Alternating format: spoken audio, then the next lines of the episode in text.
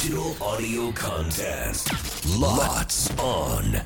せーの。裏パリ。こんにちは関田正人です。木村あさみです。この番組は FM 新潟毎週月曜から木曜午後1時30分から放送中「ゴーゴーパーティーゴーゴーパイ」のロッツオン限定コンテンツです。ゴーゴーパリメンバーここでしか聞けないことを話したり何かにチャレンジしたり自由にお届けしていきます。早速ですが今週裏パイでお届けするコーナーはクリスマスキュンキュンエピソード選手権はい巷はクリスマスムードで盛り上がっております。午後パリパーソナリティもクリスマスに思わずキュンキュンしたエピソードがあるはず。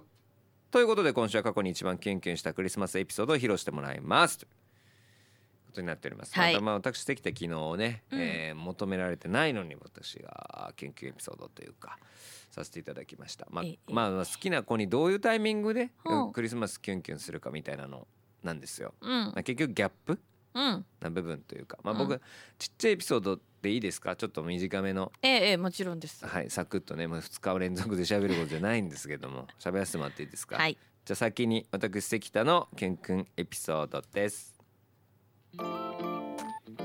僕は当時東京時代にお付き合いした彼女に、あまあ年上だったんですけど、ん僕は4つ上かな。の彼女で。あのその当時、まあ、お金もない芸人なんですけどなんかこうクリスマスプレゼントあげるのにどうにかして喜ばせるためにまあまあサプライズというかでなんかあげようと思って。まあでもその方は、うんまあお仕事の内容はちょっと具体的に言ってまあ言っていいか。今別に過去のことなんで。はい。あの銀座のクラブで働いてた方であのめちゃくちゃお金持ってたんですよ。うん。でつ住んでたところもマンションもうにその東京の言ったらまあまあこうオフィス街のところに住んでて。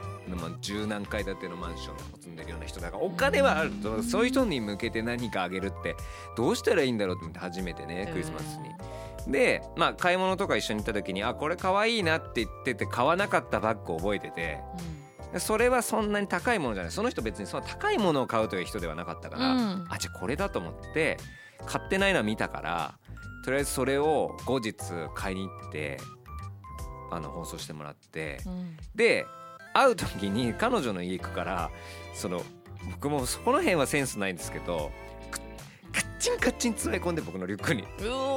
だからまあ袋とかちょっと申し訳なくぐちゃぐちゃになっちゃうかもしれないんですけど、まあそれも入れといて、うん。で、まあ、彼女とそのクリスマスというか過ごしてどっでいなあの一回なんか手洗いかなんかいなくなったタイミングでポンって置いといてうん。あれ何これってしたんですよ。はいはい。そしたらまあその全然そのそういう普段あの全然普通にしてるというかなんならまあ大人な感じの女性がめっちゃ泣いて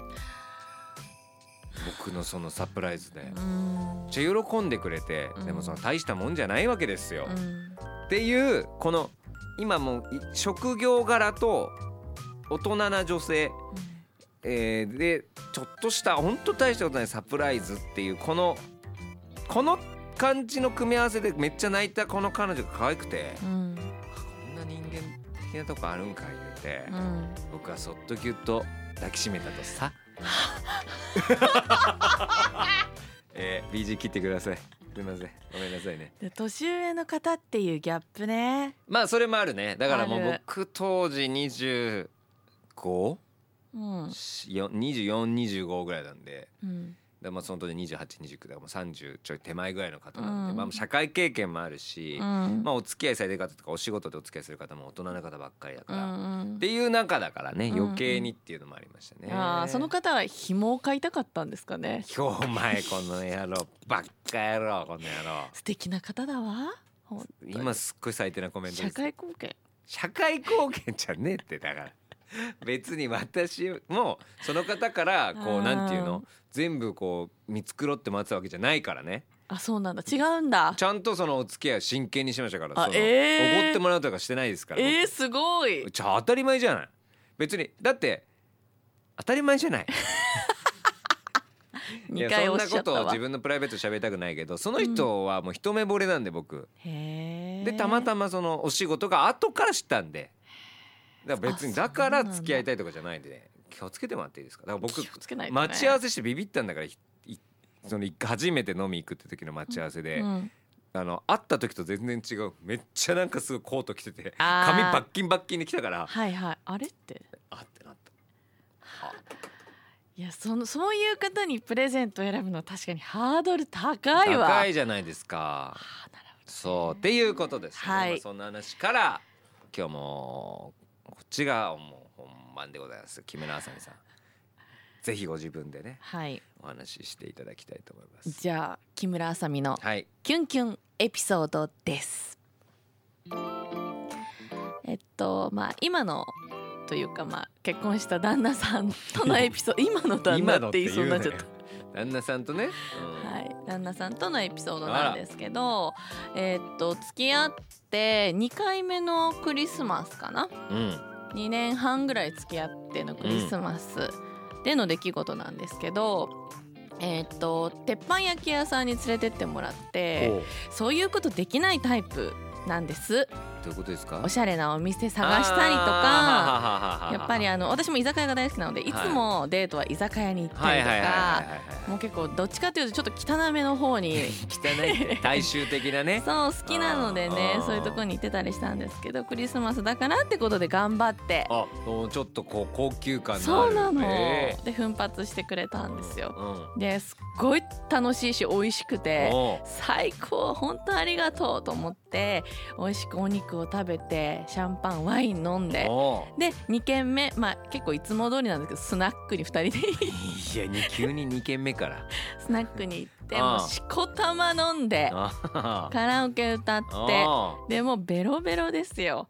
でそろそろ帰るかみたいな。でもいつもよりなんか帰るかっていう時間早いなと思ってたなるほどんですよね。あーいつもだったらもっと遅い時間に帰ってもね爆睡するだけみたいな。そうそう、ああうん、帰るんだ。なんかケーキでもあんのかななんてなるほどね。ちょっと期待したりして。クリスマスですから。はい。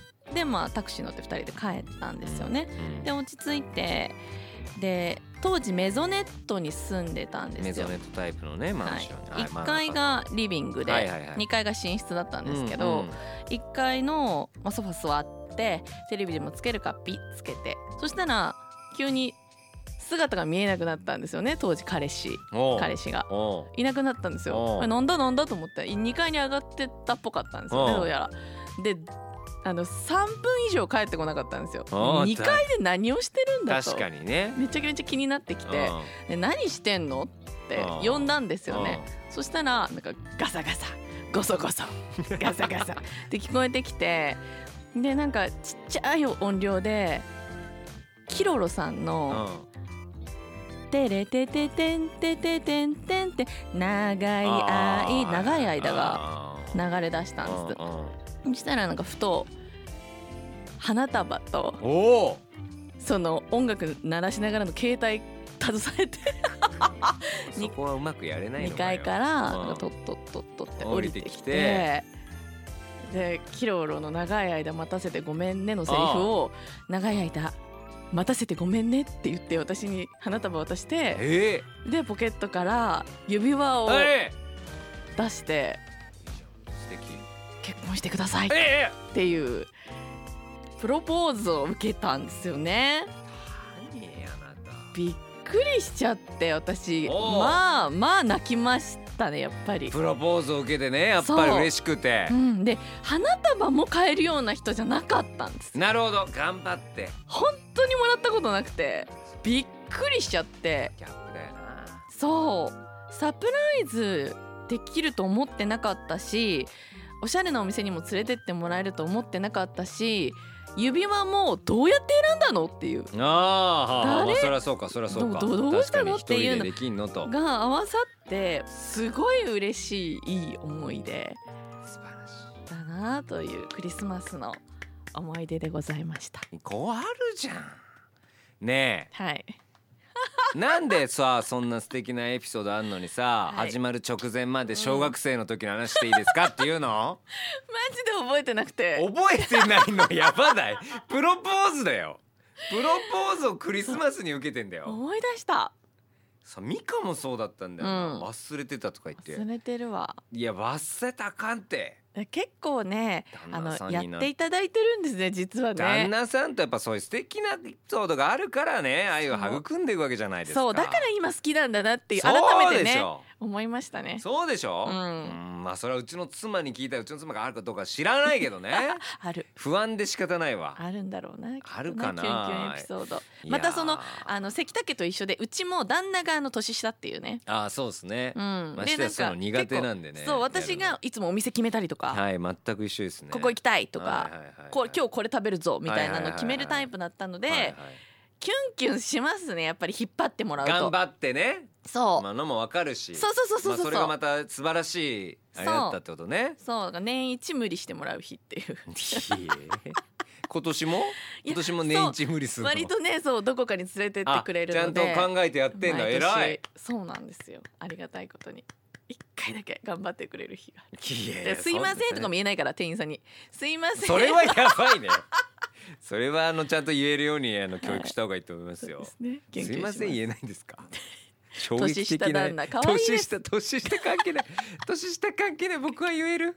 言えますけど多分まあ俺みたいなクズなエピソード多分ねあの奥さんも僕のこと思うこと多分いっぱいあるからね。きっと木村さん気が合うでしょうねうちの奥さんとね。えということで、えー、2人のエピソードいかがだったでしょうか？まあ明日以降、まあ、僕は聞きたいぐらいなんですけどね、ぜひキュンキュンエピソードが聞けるかと。多分普段絶対話さないのでラジオで。ね。こういうことはお楽しみにしていただければと思います。